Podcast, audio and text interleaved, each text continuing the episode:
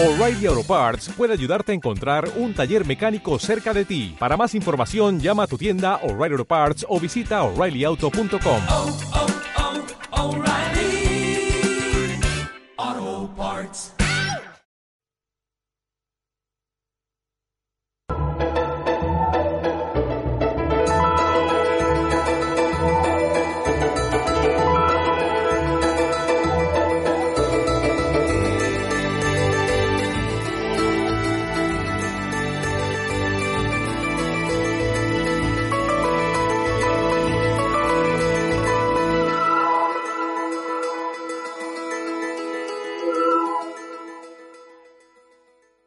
Este programa, esta serie, está dedicada a hablar de Dios dentro del marco del año de la fe. Ahora bien, eh, las últimas semanas me he dedicado a hablar de algunas de las consecuencias de la relación del hombre con Dios, sobre todo del pecado original, porque naturalmente me parecía que hablando del Dios creador, que es uno de los puntos fundamentales de nuestra fe en Dios, había que hablar de la creación del hombre y había que hablar de lo que pasa inmediatamente después de la creación del hombre, que es el pecado original. De hecho, en el programa anterior les hablé a ustedes de las consecuencias de ese pecado original y sobre este tema hay, hay realmente un, un, mundo que tendríamos que aún que, que, profundizar, pero, pero tampoco tengo todos los programas del mundo para, para hablarles a ustedes de Dios. Por eso quisiera hoy dar un, un paso más, hacer un, un paso adelante ¿no? sobre quién es Dios. Quisiera hablarles de dos características características de nuestra fe en Dios. Hemos dicho, Dios existe. Dios crea, importantísimo. Dios es el Todopoderoso y eso nos da una gran paz. Dios pone orden, ¿eh? es decir, no crea y abandona, establece también unas leyes que regulan la existencia de la creación y que le permiten que esa creación siga adelante, es decir, esas leyes también son obra de Dios. Estas son características del amor de Dios, es decir, características de la creación. Pero hay algo más, naturalmente, no está dicho todo, de hecho hay muchísimo más, pero voy a fijarme solo en dos notas más que podemos afirmar sobre Dios. Dios es justo y Dios es misericordioso. Dios es justo. Esa es una palabra que casi no se emplea. ¿eh? Hablar de la justicia de Dios eh, no solamente nos da miedo, que eso sería más o menos lógico, sino que, que no se usa. ¿no? Seguramente como reacción a que antes del Concilio Vaticano II se usaba mucho. Bueno, antes del Concilio se usaba mucho y ahora ya no se usa nada. Bueno, bueno mire usted, eso evidentemente eso, eso es absurdo. No sé si entonces se usaba mucho, porque yo no he vivido en aquella época, pero desde luego no es justo que hoy no se use nada. ¿Cómo, ¿Cómo, podemos decir que Dios no es justo o que no debemos hablar de la justicia de Dios porque no debemos meter miedo a los hombres? Bueno, mire usted, un, un Dios amor, que será el último de los temas de esta serie, un Dios amor, implica necesariamente que Dios, ese Dios amor, sea justo. Y eso simplemente por un motivo, porque la justicia de Dios es la garantía que tienen los débiles, los inocentes, de ser defendidos alguna vez, dado que muchísimas veces no encuentran la posibilidad de ser defendidos aquí en la tierra. Si Dios no fuera justo, si Dios no hiciera justicia, ¿quién pagaría las consecuencias? Ahí parece por lo menos evidente. Son los necesitados, los débiles y los inocentes, que quedarían no solamente sin la defensa de la justicia humana, tantas veces corrompida, sino incluso sin la apelación al Tribunal Supremo, al Tribunal Definitivo, que es el Tribunal de Dios. ¿Qué sería de nosotros, por ejemplo, si en el mundo no hubiera justicia? Pongamos este ejemplo, es decir, si en el mundo eh, eh, todos fuéramos santos, evidentemente, todos fuéramos perfectos, si no hubiera robos, si no hubiera crímenes, si no hubiera calumnias, bueno, pues entonces no haría falta jueces ni haría falta policía. Pero el pecado original existe, por eso la Iglesia insiste tanto en, en, ese punto. ¿eh? El pecado original, por desgracia, existe y es verdadero. Y por lo tanto, la realidad es que en el mundo hay pecado. En el mundo hay cosas malas, hechas por los hombres. Y por lo tanto, si no hubiera justicia existiendo esas cosas malas, ¿quién pagaría las consecuencias? Pues pagarían las consecuencias las víctimas. Te roban y no puedes reclamar. Violan a una hija tuya y no puedes protestar. Te matan o matan a un hijo y no puedes decir esto está mal. ¿Qué, tipo de mundo sería ese? Ni siquiera la ley de la selva, es decir, sería aún muchísimo peor porque tenemos más capacidad destructiva que tienen los animales. Sería simplemente imposible. Esto, esto, es algo que todos entendemos y sobre todo que todos reclamamos y practicamos. Es muy curioso que los, los, supuestamente tolerantes, que los supuestamente tolerantes son hoy en día los peores dictadores, ¿eh? los supuestamente tolerantes que dicen que hay que tolerarlo todo, que el bien y el mal no existen, que cada uno tiene derecho a tener eh, su propia ética, etcétera. Oye, si un día a ellos les roban el coche, les roban la cartera, eh, no dice, no, pero hay que no pasa nada, ¿no? Eh, si un día a uno de ellos le hacen una fechoría, no dice, no, hay que respetar porque este que me ha robado, o que me ha clavado un puñal, o que, o que ha matado a un hijo, no, porque... No, no, al contrario, van a la policía, por supuesto. Y diga, que me ha robado, y que por favor, que, que a ver si pueden recuperar lo mío.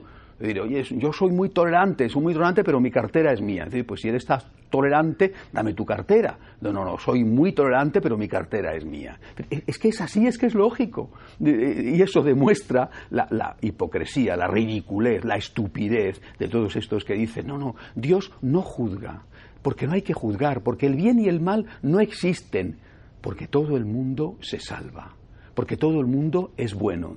Pero ¿cómo puede usted decir eso cuando estamos viendo la realidad de que, por desgracia, no solamente todo el mundo no es bueno, sino que eh, inmaculado solo existió una persona, fue la Santísima Virgen María. Todos los demás todos los demás somos pecadores. Otra cosa es que, además de ser pecadores, queramos ser santos, pero desde luego todos los demás, excepto la Santísima Virgen María, nuestro Señor Jesucristo, todos los demás somos pecadores. Por eso, por eso es fundamental hablar del Dios justo, no del Dios justiciero, ¿eh? pero sí del Dios justo. Y es fundamental decir que todos nosotros vamos a estar sometidos a la justicia de Dios, que eso ciertamente nos da un poquito de temor o mucho temor, depende de cómo estés, un poquito nos da a todos, mucho quizá les dé más a unos que a otros. Bueno, bueno, pero es verdad, pero es que pero es que es necesario decirlo, es decir, si no hubiera, repito, la justicia humana, habría más crímenes, habría más delitos, el hombre no debe de hacer el bien y evitar el mal por miedo a la cárcel o por miedo a la policía. Eso es así. Pero si no existiera la cárcel y la policía, habría más crímenes y delitos. Eso también es así. eso es, qué pena que sea así, bueno, mucha pena que sea así, pero eso es así. Y no existiera la policía y la cárcel, habría más crímenes y delitos. Y del mismo modo, si nosotros estuviéramos diciendo que Dios no es justo, sería todavía muchísimo peor para las víctimas. Por eso eh, eh, quiero leerles a ustedes un fragmento del catecismo a propósito de este tema. La Iglesia nos enseña que el hombre va a sufrir dos juicios, el juicio particular y el juicio universal. Cada hombre, dice el catecismo, después de morir, recibe en su alma inmortal su retribución eterna en un juicio particular que refiere su vida a Cristo, bien a través de una purificación, que será el purgatorio, bien para entrar inmediatamente en las bienaventuranzas del cielo, bien para condenarse inmediatamente para siempre. Es el número 1022 del Catecismo. Y añade, pero este juicio inmediato tras la muerte lo recibe el alma, no es el juicio final. Sobre este, sobre el juicio final, la Iglesia dice, el juicio final sucederá cuando vuelva Cristo glorioso, Catecismo número 1040. Y al final de los tiempos el reino de Dios llegará a su plenitud. Después del juicio final, los justos reinarán para siempre con Cristo, glorificados en cuerpo y alma, y el mismo universo será renovado. En el número 1042. Más adelante, el catecismo añade, la pena principal del infierno consiste en la separación eterna de Dios en quien solamente pueden tener el hombre la vida y la felicidad, para las cuales ha sido creado y a las cuales aspira. La misma Santa Iglesia Romana cree y firmemente confiesa que todos los hombres comparecerán con sus cuerpos en el día del juicio ante el tribunal de Cristo para dar cuenta de sus propias acciones. No bromeemos con esto. Eh, no se trata de que nosotros tengamos que estar predicando sobre el infierno continuamente. Es evidente que no. Jamás la Iglesia ha dicho esto, no sé si lo habrá hecho, pero jamás la Iglesia lo ha dicho. Pero se trata de que no podemos omitir esta parte de nuestro dogma. Es decir, cuando hablamos de Dios, no podemos omitir este elemento fundamental de nuestra fe en Dios. Dios es justicia. Dios es justo, insisto, no justiciero. Dios es justicia, Dios es justo y esto es bueno para los débiles, para los inocentes. Si no existiera la justicia de Dios, los inocentes estarían aún peor de lo que están. Lo mismo que sucede con la justicia humana. Esta justicia de Dios, ¿cómo se va a aplicar? Se va a aplicar con el juicio que tiene dos partes. Es lo que acabo de leer esta cita del catecismo. Primera parte, el juicio inmediato después de la muerte. El, quien va a sufrir las consecuencias de este juicio es el alma. Segunda parte, segundo juicio, el juicio final, cuando venga Cristo glorioso, donde ahí sí las consecuencias del juicio las sufrirá el cuerpo, ese cuerpo resucitado, junto con el alma. El juicio va a llevar al ser humano a el purgatorio para que se purifique antes de la unión definitiva con Dios, porque solamente estando puros podemos estar con Dios. O al cielo directamente, si muchas veces que esa persona ha sido ya purificada por tantos sufrimientos en la tierra, eso lo sabe Dios, o al infierno, donde el, el principal dolor va a ser ver a Dios y no poder estar con Dios, es decir, no poder estar en comunión con Dios, y eso es la pena mayor, la pena del infierno, la separación definitiva de Dios. Pero no es que Dios te manda al infierno, es que tú aceptas o quieres irte al infierno. Eh, es como cuando un profesor hace un examen. Bueno, pues dices, eh, el profesor me ha aprobado, el profesor me ha suspendido. De hecho, normalmente decimos he aprobado y el profesor me ha suspendido. Bueno, el profesor me ha aprobado, el profesor me ha suspendido. dice, no, no, no es verdad. No, no, no es que el profesor te haya aprobado o suspendido. Tú te has aprobado o tú te has suspendido. No, no es que Dios te mande al infierno, no, no. Dios no te manda al infierno, Dios no quiere que tú vayas al infierno. El infierno existe, primera cosa. Y el infierno está habitado, ¿eh? el demonio y sus ángeles. No sabemos si también por muchos hombres o pocos, mm, pues no lo sabemos, sabemos quién está en el cielo, que son los santos, pero eh, no sabemos quién está en el infierno, eso lo sabe Dios. Pero que existe el infierno y que tú, si no mueres en gracia de Dios, si no mueres unido a Dios, si no mueres arrepentido de tus pecados, tú vas a ir al infierno. Esto forma parte del dogma de la Iglesia. Es tan importante porque es la vida eterna que bromear sobre esto, negar su existencia, ocultar su existencia como está pasando, es de unas gravísimas consecuencias. Por eso, al hablar de Dios, tengo el deber de decirles estas cosas. Pero no solo estas cosas, les he dicho que en este programa iba a hablar de la justicia de Dios y también de la misericordia de Dios. ¿Qué sería de nosotros si no fuera por la divina misericordia? Dios es justo, la justicia de Dios es un elemento del amor de Dios, pero naturalmente Dios es misericordioso. Es decir, si no fuera misericordioso, ninguno de nosotros, que somos pecadores, podría aspirar a su perdón. Por eso, la misericordia de Dios eh, eh, que afirmamos y en la que creemos, la misericordia de Dios se manifiesta a través de dos cosas. Primera, de su perdón y segunda, de cómo nos ha enviado su perdón, que ha sido a través de la encarnación del Hijo de Dios, de su muerte y de su resurrección. Vamos a hablar de estas dos cosas para terminar este programa. La capacidad de acogerse al perdón divino. Eh, eh, eh, nosotros pensamos que la misericordia de Dios es una especie de aprobado general en el curso. no hay examen. La misericordia de Dios es que todo el mundo aprueba. La misericordia de Dios es que el infierno no existe. La misericordia de Dios es que hagas lo que hagas, tú vas a ir al cielo de cabeza. dice, esto no es verdad. Esto no es lo que enseña la Iglesia. La misericordia de Dios consiste en algo tan maravilloso, tan extraordinario, tan inmerecido, que si yo le pido perdón, Dios me perdona. Esta es la misericordia de Dios. Es decir, la misericordia de Dios no está reñida con la justicia. Es algo que complementa la justicia y de alguna manera que hace que la justicia no sea justiciera. Si yo pido perdón, el Señor me ha prometido que me va a perdonar. Esta es la misericordia.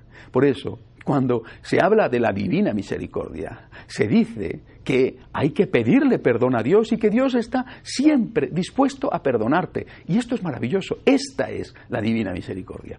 Señor, cuánto te agradezco que tú estés dispuesto a perdonarme hasta el último instante de mi vida, que incluso habiendo sido el mayor de los pecadores, en el último momento pueda decirte, Dios mío, perdóname. Y en ese momento, en ese último momento, tú, a pesar de mis pecados, a pesar de mis pecados, me digas te perdono. Esto es maravilloso. Esta es la divina misericordia. La divina misericordia no es decirte, aunque no pidas perdón, estás perdonado. Aunque no estudies, estás aprobado. Eso me haría daño, favorecería, como he dicho antes, el pecado, favorecería, poniendo el ejemplo de los exámenes, que la gente no estudiara nada. La misericordia divina consiste en que si yo le pido perdón a Dios, Dios me perdona. Y esto, repito, esto es una cosa realmente maravillosa. Ahora, los hombres no quieren aceptar la misericordia divina. Es muy curioso que, digamos, o que digan algunos, mejor dicho, que eh, la Iglesia es, es muy dura. ¿Por qué lo dicen? Porque la Iglesia sigue diciendo esto es un pecado. Eh, lo que ellos quieren no es la misericordia, lo que ellos quieren es que les digan haz lo que quieras que no pasa nada. Y eso no lo podemos hacer. Nosotros tenemos el deber de decir esto está mal y eso te lo decimos por tu bien. La mamá no le puede decir al niño bebe eh, de esta botella de lejía que no pasa nada no sé si el niño estaría contento de beber de la botella de lejía, pero a lo mejor de otro tipo de productos quizás sí, por ejemplo, alcohol. ¿eh? bebe que no pasa nada. ¿Le haría un bien al niño si le dijera eso? Por el contrario, la mamá tiene que decirle al niño, eh, mira hijo, lo siento mucho, pero de esto no puedes beber. Si el niño bebe, voy a ver cómo le curo, le llevo al médico, intento ayudarle, pero por lo menos he hecho mi parte diciéndole esto te hace daño. Lo que nos piden a nosotros hoy en día, lo que le pide el mundo a la Iglesia, no es misericordia, al contrario, les ofende y les molesta la misericordia. Es como si decir Dios te da misericordia fuera un desprecio. Lo que piden, eh, lo que quieren es tolerancia, que no es lo mismo. No tiene nada que ver la tolerancia con la misericordia. La Iglesia ofrece misericordia, Dios ofrece misericordia. Tú has cometido un pecado, pide perdón, no te preocupes que Dios te perdona. Mientras que lo que piden es tolerancia, que implica, según su mentalidad, decir, esto no es pecado. El pecado no existe, haz lo que quieras. Claro, no tengo que pedir perdón, porque pedir perdón es humillarme. Y no quiero humillarme. Es decir, soy una persona soberbia que no quiere reconocer que se ha equivocado. De nuevo aparece el pecado de la soberbia con todas sus consecuencias. Dios te ofrece misericordia no te ofrece tolerancia. Es decir, no te dice, haz lo que quieras que no pasa nada. No te dice, decide por ti mismo qué es bueno y qué es malo. Te dice, el mal existe, el mal es real, el mal es objetivo. No puedes hacer lo que quieras porque si lo haces, morirás. Es decir, pagarás las consecuencias. No puedes fumar y que no pase nada. No puedes beber en exceso y que no pase nada. No puedes engañar a tu mujer y que no pase nada, o a tu marido y que no pase nada. No puedes descuidar a tus hijos y que no pase nada. Sí que pasa. La realidad existe y la realidad moral también existe. No puedo decirte con una supuesta tolerancia que no te va a ocurrir nada hagas lo que hagas. Te puedo decir, esto está mal. Si cometes el mal, te vas a hacer daño a ti mismo y vas a hacer daño a otros. Pero si tú pides perdón, yo te perdono. Eso es la divina misericordia. Y esta divina misericordia se pone de manifiesto de una manera extraordinaria a través de Jesucristo. Cristo es la divina misericordia. Más adelante hablaré sobre lo que significa el papel que tiene la segunda persona de la Santísima Trinidad. Pero al menos ahora enunciemos esta parte, ¿verdad? Cristo es la misericordia de Dios hecha hombre. Es decir, Dios que es misericordia, este Dios que como diré más adelante, es Padre, Hijo y Espíritu Santo, este Dios que es justicia, pero que es misericordia, manifiesta su misericordia a través de la encarnación de la segunda persona de la Santísima Trinidad, de la encarnación del Hijo de Dios. ¿Dudas del amor de Dios? ¿Dudas de la misericordia de Dios? ¿Por qué dudas de la misericordia de Dios? ¿Porque no te dice haz lo que quieras? ¿Por eso dudas de la misericordia de Dios? Porque te dice, mira, hay un juicio, y si tú mueres en pecado mortal, te vas a ir al infierno. Por eso dudas de la misericordia de Dios.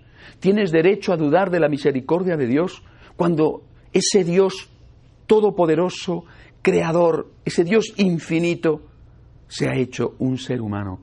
Ha pasado por lo que pasamos los hombres, ha conocido el miedo, el dolor, el frío, el hambre, la angustia, ha conocido el sufrimiento físico, ha conocido la tortura, ha conocido la muerte, ¿tú tienes derecho a dudar de la misericordia de Dios?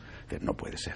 Después de ver a Cristo, a Cristo bebé en, Belén, a Cristo haciendo milagros y complicándose la vida para ayudar al que sufre, a Cristo que muere crucificado de una forma horrorosa en la cruz. A Cristo que resucita tú no puedes dudar de la misericordia de Dios. Yo por lo menos no dudo de la misericordia de Dios. Sé que Dios es justo, me inquieta, pero a la vez le agradezco que me digan la verdad. Le agradezco porque, porque sé que eh, eso me va a ayudar a no hacer determinadas cosas, pero sobre todo sé que Dios es la infinita y divina misericordia. Y eso me da una paz extraordinaria. Quisiera terminar este punto leyendo otro fragmento del catecismo sobre este tema. Dice, Dios, misericordioso y clemente, tardo a la cólera y rico en amor y fidelidad, existe. Es una cita del profeta Ezequiel. Y el catecismo no lo recuerda. El nombre divino yo soy o Él es expresa la fidelidad de Dios que a pesar de la infidelidad del pecado de los hombres y del castigo que merece, mantiene su amor por mil generaciones. Dios revela que es rico en misericordia, llegando hasta dar su propio Hijo Jesús, dando su vida para librarnos del pecado, el cual revelará que Él mismo lleva el nombre divino. Cuando hayáis levantado al Hijo del Hombre, entonces sabréis que yo soy. Catecismo número 211. Dios es amor. Dios es justicia y la justicia es amor de Dios. Aunque nos inquiete, aunque nos asuste un poco. Pero si desapareciera la justicia en la tierra sería peor.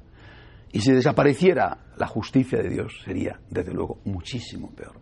Para muchos hombres lo único que les queda es la esperanza en la justicia divina. No en la venganza divina, no tiene nada que ver. Dios no es vengativo, Dios no es justiciero, Dios es justo. La justicia divina es para los que sufren, para los débiles, una esperanza. Pone freno, o por lo menos debería de poner freno a la acción de los malvados. Dios es justo y Dios, sobre todo, es misericordioso. Dios es justo, Dios es misericordia, Dios es la infinita y divina misericordia. Nunca le agradeceremos lo bastante al Señor, no solo, no solo haberse hecho hombre para mostrarnos que Él es la divina misericordia, sino habérnoslo recordado una y otra vez. Por ejemplo, con las apariciones del Señor eh, Santa Margarita María de la Coque en Parelemonial, la aparición del Sagrado Corazón de Jesús, eh, que es una aparición de la Divina Misericordia, el corazón de Jesús, el corazón que ama a los hombres, el corazón, un corazón que le ha llevado a hacerse hombre y a dar la vida por los hombres. O, por supuesto, una aparición específica, eh, la, la, aparición a Santa Faustina Kowalska en Polonia, donde el propio Señor ya se manifiesta abiertamente como la divina misericordia. Por eso, lo mismo que el pueblo polaco, creyendo en esa divina misericordia, fue capaz de resistir el terrible azote primero de la Segunda Guerra Mundial, de la división, el azote de la invasión por parte también no solamente de los nazis, sino de los comunistas, el quedar durante 40 años allí sometido a la tiranía comunista. Y aguantó y resistió porque creía en la divina misericordia, nosotros del mismo modo tenemos que decirle al Señor, Dios mío, yo creo en ti, creo en tu infinita y divina misericordia. Y porque creo en tu divina misericordia voy a aguantar, voy a resistir, no me voy a separar de ti, les decía en el programa de la semana pasada que el pecado original había logrado que el hombre desconfiara de Dios. Pues bien, nosotros vencemos al pecado original cuando le decimos, Señor, yo confío en ti. Yo me abandono en ti. Yo sé que tú existes y que tú me amas. A veces no lo entiendo.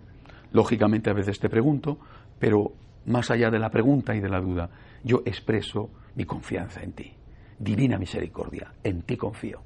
Sagrado corazón de Jesús, en ti confío. Confío en que mis pecados serán perdonados y esa es la misericordia. Confío en que me vas a decir la verdad, que no vas a dejar que me engañe y eso también es misericordia. No te pido tolerancia, te pido misericordia. Y no quiero dar tolerancia, quiero dar misericordia. Pido perdón, ofrezco perdón. Señor, dame tu misericordia. Así, con esta confianza, es con lo que yo puedo avanzar, por lo menos si no totalmente tranquilo, porque quizá para eso tendría que ser como la Santísima Virgen Inmaculada, ¿verdad? Pero así al menos confiado en que Dios no me abandona, no solamente como consecuencia de mis pecados, sino como consecuencia de los pecados de los hombres. Tantas veces, al menos en mi vida, este ha sido el punto que me ha logrado mantener con paz en medio de dificultades que aparentemente eran dificultades insalvables. Dios mío, en ti confío. Divina misericordia, en ti confío. Queridos amigos, digámoselo al Señor una vez más todos los días, en los momentos de incertidumbre, en los momentos en que, en que no sabemos qué va a ser de nosotros o qué va a ser de los nuestros, digámosle al Señor, pongamos nuestro corazón en nuestra mano y mostrémoselo al corazón de Jesús. Digámosle a la divina misericordia, Dios mío, en ti confío, en ti confío, aquí y ahora. Sé que aunque no lo entienda, tú no me abandonas nunca. Divina misericordia, en ti confío. Hasta la semana que viene, si Dios quiere. Thank you.